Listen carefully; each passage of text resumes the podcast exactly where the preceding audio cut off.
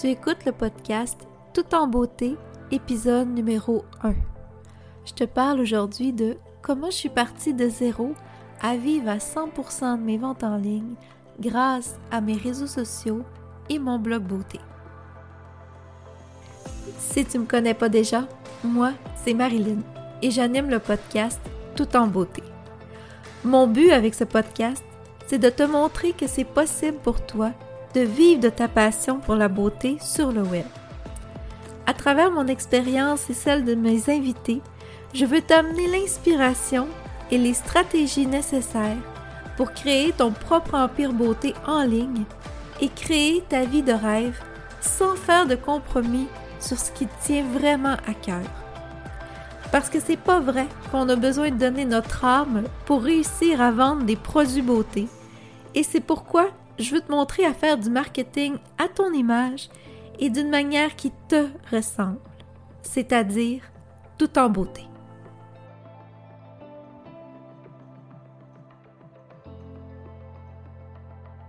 Bienvenue sur le podcast Tout en beauté. Je suis super heureuse de t'accueillir pour ce premier épisode de podcast. La première chose dont je voulais te parler aujourd'hui, c'est en fait, à qui s'adresse ce podcast? En fait, ce podcast, c'est pour les passionnés de beauté qui veulent générer des revenus grâce à la vente de produits beauté en ligne ou la recommandation de produits beauté en ligne. Ça veut dire que si ton but est vivre de ta passion ou du moins réussir à générer des revenus grâce à ta passion pour la beauté, alors ce podcast est pour toi. Que tu recommandes des soins de la peau, du maquillage, des produits bien-être, la parfumerie, des produits pour les ongles, des soins capillaires, etc., que tu as au moins une de ces catégories de produits cosmétiques, le podcast va pouvoir t'aider. Et ça, peu importe ton modèle d'affaires.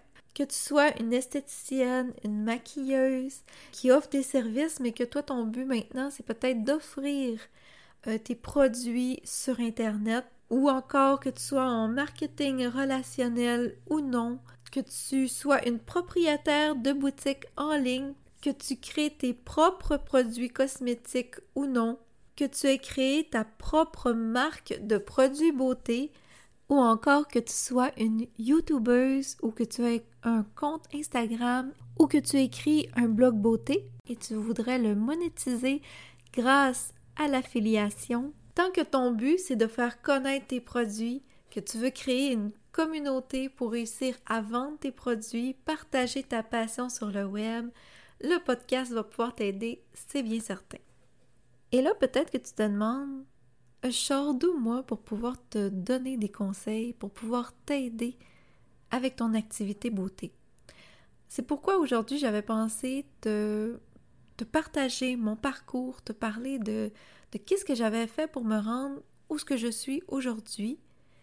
Et aussi, ça va m'emmener à te parler de la raison pourquoi j'ai décidé de créer ce podcast. Je sais que quand on commence une activité beauté en ligne, souvent on regarde les personnes qui ont déjà des communautés, on regarde qu'est-ce qu'elles font. Ça a l'air facile, puis quand que nous, on commence à publier sur les réseaux sociaux, on commence à parler de nos produits, on aimerait ça faire des ventes, on se rend compte que c'est pas aussi facile qu'on aurait pensé. On n'a pas autant d'interactions qu'on aurait voulu sur nos publications, on n'a pas beaucoup de j'aime, on n'a pas beaucoup de commentaires.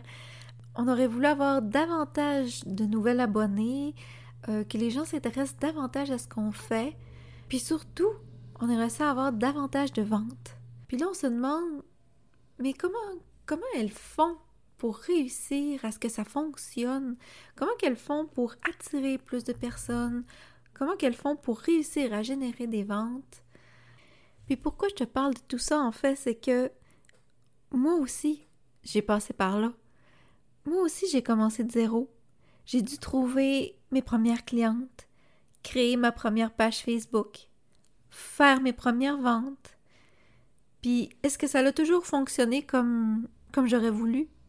vraiment pas. Vraiment, mais vraiment pas. Tout ça pour te dire que c'est normal. Aujourd'hui, j'ai une belle communauté sur les réseaux sociaux et maintenant sur mon blog, j'approche le 10 000 abonnés. C'est-à-dire 10 000 personnes qui suivent mon blog, qui veulent recevoir mes emails et ça me permet aujourd'hui de vivre de mes ventes en ligne. Pourquoi je te dis ça en fait, c'est parce que c'est pas vrai que c'est arrivé du jour au lendemain. Je me suis pas réveillée avec 10 000 abonnés à, à mon blog. C'est que j'ai dû commencer à quelque part aussi. Puis c'est de ça que je vais te parler aujourd'hui. Je vais t'expliquer comment ça s'est passé pour moi, en espérant que ça va t'inspirer pour ton propre succès, faire en sorte que que tu comprennes que les résultats qu'on voit sur les réseaux sociaux, le nombre de personnes, le nombre d'abonnés, le nombre de ventes, eh bien, tu peux pas comparer ton jour 1 avec le jour 100 de quelqu'un d'autre ou ton jour 1 avec le 365 jours d'une autre personne. Les résultats ne seront pas les mêmes et c'est normal. Alors, comment ça a commencé pour moi? Je vais d'abord te parler de ma première vraie expérience entrepreneuriale. Euh, en fait, moi, j'ai créé ma première page Facebook en 2011. Ça s'appelait Mirabilis Manucure parce que je faisais des ongles en gel. J'offrais la pose d'ongles en gel chez moi. Je faisais ça à temps partiel pour le plaisir. Puis je m'étais vraiment spécialisée en nail art. C'était vraiment parce que moi, en fait, j'ai un bac en arts plastiques. J'ai vraiment étudié les arts plastiques. J'ai une facilité pour tout ce qui est dessin, peinture. Donc, le nail art, ça veut dire vraiment les dessins, les designs sur les ongles. C'était ma spécialité. C'est ce que j'aimais vraiment faire. Donc, ma clientèle était constituée surtout de finissantes pour les balles, de mariées, de femmes qui voulaient des ongles bien spéciales, bien originales. Parce que moi, des petites manicures françaises blanches, j'en faisais pas beaucoup, c'était vraiment pas ce que j'aimais faire. En 2011, euh, c'était pas difficile d'aller chercher de la visibilité sur Facebook. En fait, les pages Facebook, euh, ça faisait pas très très longtemps que c'était commencé. Euh, en fait, je me compliquais pas bien la tête. Je publiais des photos d'ongles de mes clientes que j'avais fait presque tous mes abonnés à ce moment-là voyaient les photos d'ongles que je mettais sur ma page. Ma tactique, en fait, pour rejoindre de nouvelles personnes, je taguais mes clientes sur les photos de leurs ongles pour que leurs amis voient les ongles qu'elles s'étaient faites faire. J'avais pas vraiment de stratégie de publication. Je publiais juste quand j'avais fait des ongles. Puis je te dirais que ça marchait quand même pas mal pour euh, le temps que j'y mettais. Mais c'est sûr que c'était vraiment dans les débuts, débuts des pages Facebook. C'est comme je te disais, la visibilité était super facile dans ce temps-là. C'est à ce moment-là aussi que j'ai commencé à avoir pour la première fois un mini inventaire de produits à la maison.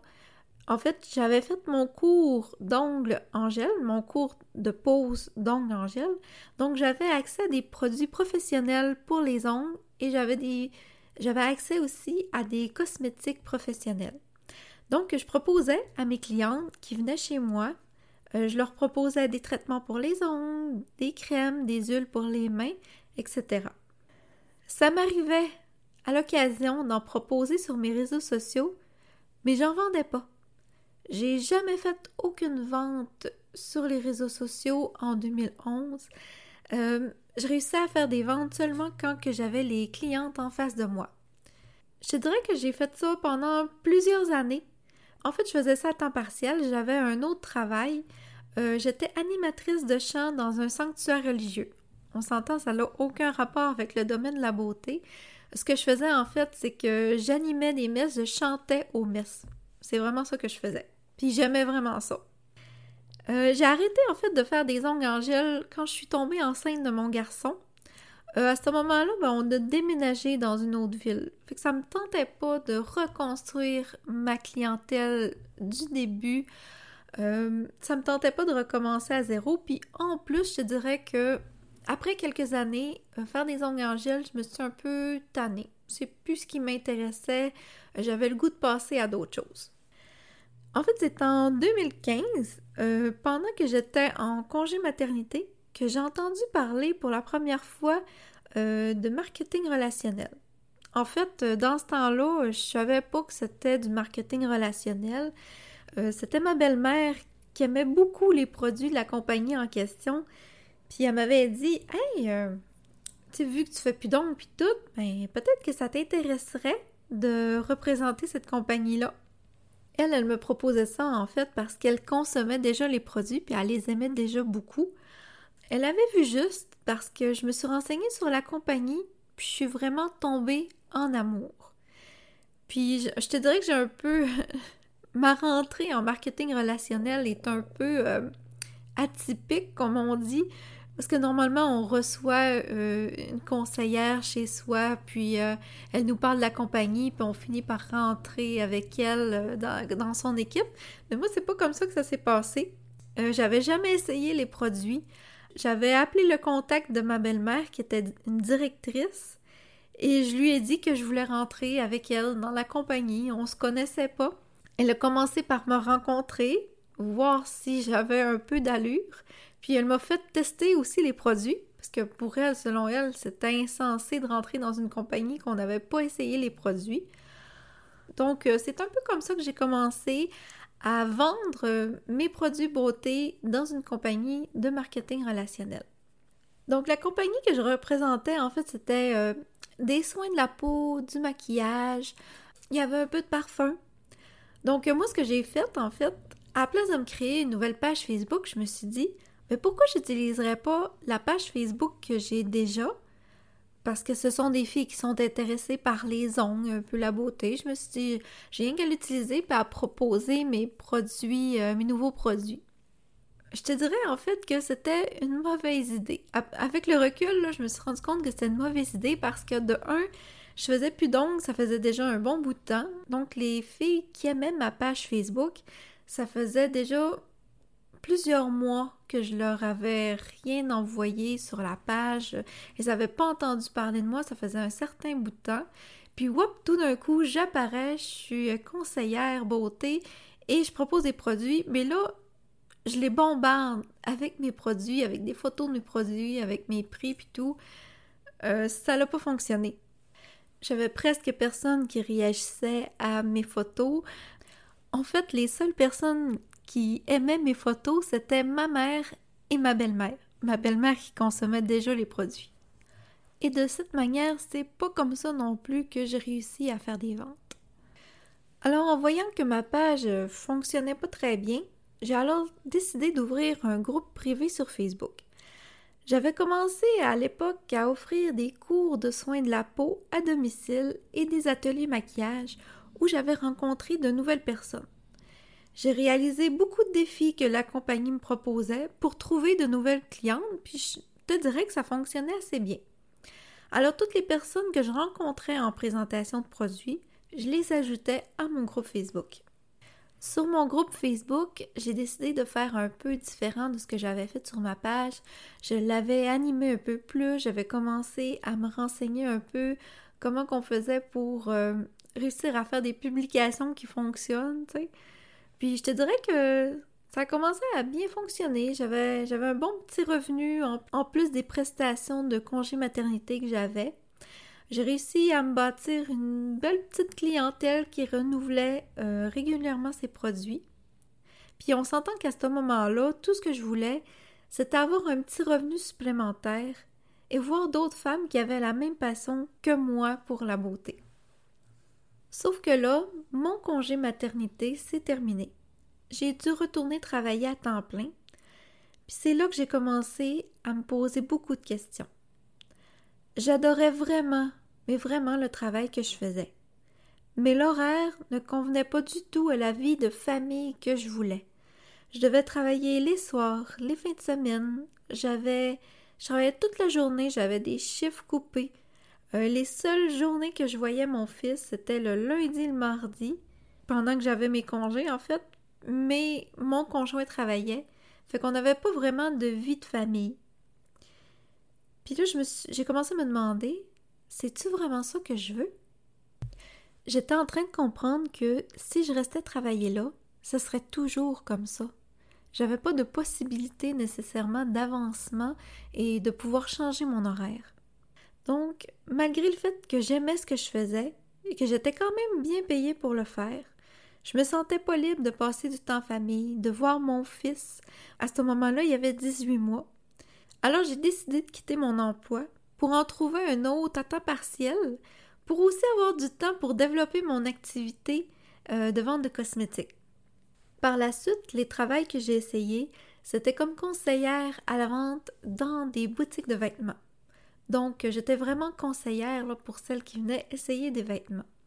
Mais j'ai pas vraiment trouvé ce que je cherchais. Même si j'aimais ça vendre des vêtements, euh, les horaires ne me convenaient pas plus. C'était jamais le même horaire, fait que je réussissais difficilement à céduler mes rendez-vous pour des présentations beauté. C'était difficile.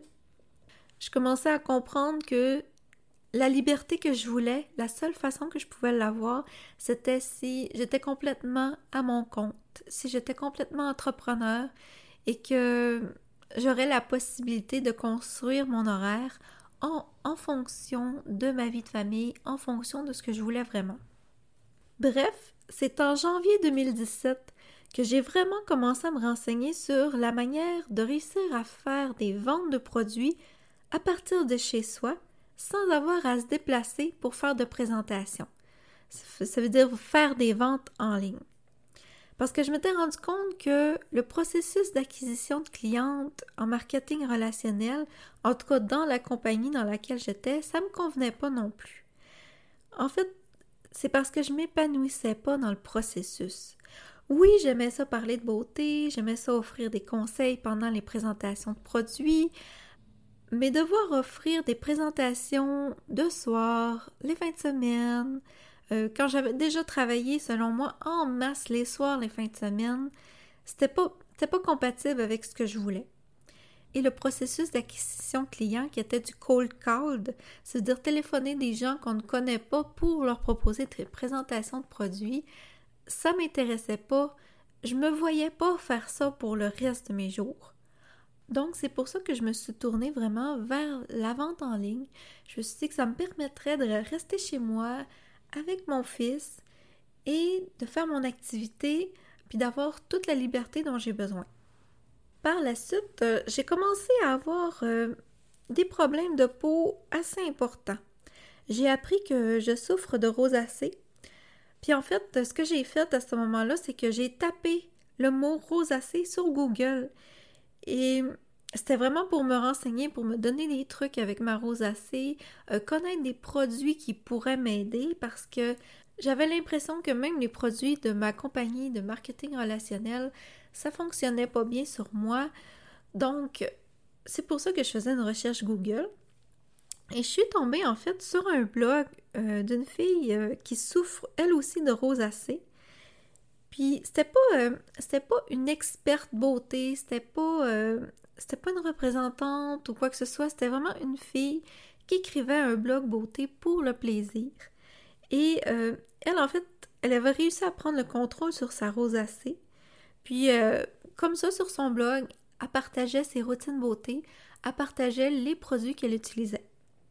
En fait, j'ai décidé d'acheter les produits qu'elle recommandait grâce en partie à elle, j'ai réussi à reprendre le contrôle de ma rosacée. Donc, je me suis dit qu'il y avait quelque chose avec le blog. Cette fille-là m'a aidé à me recommander des produits, je les ai achetés, puis ça a fonctionné. Donc, sûrement qu'il y a quelque chose à faire avec le blog. Et euh, j'ai commencé à faire des recherches sur le blogging et je suis tombée sur le blog d'Olivier Lambert, qui lui réussit à gagner sa vie grâce à son blog et à sa stratégie de contenu. Là, je suis pas en train de te dire que pour réussir en ligne, il faut absolument que tu aies un blog. Non, non, c'est pas ça que je suis en train de te dire. C'est que, en fait, c'est la création de contenu, c'est le fait de parler de ta passion, de parler de ce que tu aimes sur les réseaux sociaux, sur YouTube, sur un blog, sur un podcast. Mais en fait, c'est une stratégie super efficace pour t'apporter de nouvelles clientes et des ventes de produits. Donc, c'est pas nécessairement un blog, c'est vraiment le, contenu que tu vas créer qui peut t'emmener des nouvelles clientes et des ventes. Donc, j'ai décidé que j'allais essayer. J'allais commencer à essayer cette stratégie-là de créer du contenu intéressant pour réussir à vendre mes produits. Donc, j'ai commencé à être plus active sur les réseaux sociaux. J'ai lancé mon blog qui au départ s'appelait Rose et Noir. J'avais bon espoir qu'une activité en ligne me donnerait la liberté que j'espérais. Donc, pendant un an, j'ai appris à bâtir ma communauté grâce à mon blog et les réseaux sociaux, tout en continuant à travailler à temps partiel dans des boutiques de vêtements. Et c'est en janvier 2018 ça veut dire un an après mes débuts, mes vrais débuts sur le web, que j'ai commencé à vivre entièrement de mes ventes en ligne, à 100%. Je faisais plus de présentation de produits, donc c'est vraiment là, juste grâce à ma stratégie de contenu sur les réseaux sociaux, que je réussis à vivre entièrement de mes ventes en ligne. C'est alors que j'ai quitté euh, mes emplois comme conseillère dans des boutiques de vêtements, je suis vraiment devenue complètement à mon compte, complètement entrepreneur. Est-ce que ça a toujours été facile? Non. Ça se fait pas par magie non plus, là. On n'est pas dans un monde de licorne, mais c'est possible. C'est vraiment possible. Oui, au début, mes revenus jouaient au yo-yo, mes revenus jouaient aux montagnes russes. Il y avait des mois que je faisais presque rien, mais l'autre mois d'après, euh, c'était formidable. J'avais des, super beaux résultats. Mais c'est ça, malgré les embûches, j'avais trouvé ce que je cherchais. C'est-à-dire partager ma passion pour la beauté d'une manière qui me ressemble. Ça veut dire trouver des clients d'une façon qui me ressemble. Moi, je suis, une fille qui est créative, donc euh, parler au téléphone toute la journée, c'est pas ce qui m'intéressait. Créer du contenu sur les réseaux sociaux, pour moi, ça m'allume parce qu'en plus, je te parle de beauté, puis c'est comme ça que je suis capable d'attirer des clientes. En plus, créer du contenu, ça me permet de rester à la maison pour m'occuper de ma famille. Je suis là tous les soirs pour faire à souper. Quand mon fils allait à la garderie, à la crèche en fait, pour les Françaises, je pouvais aller chercher quand je voulais. Là aujourd'hui, il va à l'école. Tous les matins, je suis là quand il prend l'autobus. Je suis là aussi pour l'accueillir à tous les soirs quand il descend de l'autobus. Et j'ai tous mes soirs, j'ai toutes les fins de semaine pour passer du temps en famille. Donc avec le temps, j'ai réussi à me créer une stratégie de contenu qui fonctionne très bien. J'ai fini par comprendre c'est quoi qui fonctionne pour attirer des, gens à soi, réussir à bâtir une communauté, mais pas bâtir une communauté juste pour avoir euh, des, des, milliers de, de personnes qui me suivent. Non, non, je veux avoir des personnes qui me suivent, qui partagent ma passion et qui seront prêtes également à acheter mes produits, non pas pour forcer la vente. C'est vraiment pas le but. C'est que je partage du contenu, je, je, te parle de beauté, puis si ça te tente, ben, tu peux acheter mes produits, mais sans forcer. Je me suis rendu compte qu'aujourd'hui, c'est ma force. Créer du contenu, c'est-à-dire euh, soit créer des vidéos beauté, soit créer euh, des articles de blog. Euh, donc, c'est ça que je veux dire par créer du contenu. Mais je me suis rendu compte que c'était pas le cas nécessairement pour tout le monde. Puis on s'entend au début, on sait pas trop qu'est-ce qui fonctionne, qu'est-ce qui fonctionne pas, on sait pas trop comment s'y prendre. On est un peu maladroit, puis c'est normal. Mais ça s'apprend. Puis je me suis fait poser beaucoup de questions sur ma manière de faire, puis je me suis fait demander de l'aide. Donc j'ai compris que je pouvais aider les autres femmes à faire la même chose que moi. Puis j'ai décidé d'en faire ma mission, de partager mes connaissances en beauté et en marketing pour permettre à d'autres femmes comme toi de développer une activité en ligne qui est prospère sans avoir à investir des milliers de dollars. Tout ça dans le but pour qu'elles puissent pleinement s'épanouir en exprimant leur passion pour la beauté, tu faire vraiment ce que t'aimes dans la vie, sans que ce soit un fardeau de te lever tous les matins, et aussi sans sacrifier ce qui te tient vraiment à cœur, que ce soit ta vie de famille, le temps de qualité avec les gens que tu aimes, etc. En fait, je te pose la question, c'est quoi qui est important pour toi? Qu'est-ce que tu, n'as pas le goût de sacrifier dans ta vie? Qu'est-ce que tu aurais le goût de développer davantage?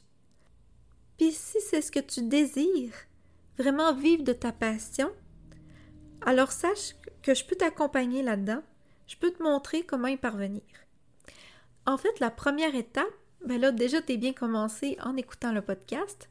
Mais la prochaine étape, en fait, c'est que tu peux télécharger mon guide gratuit, les neuf règles du succès sur les réseaux sociaux.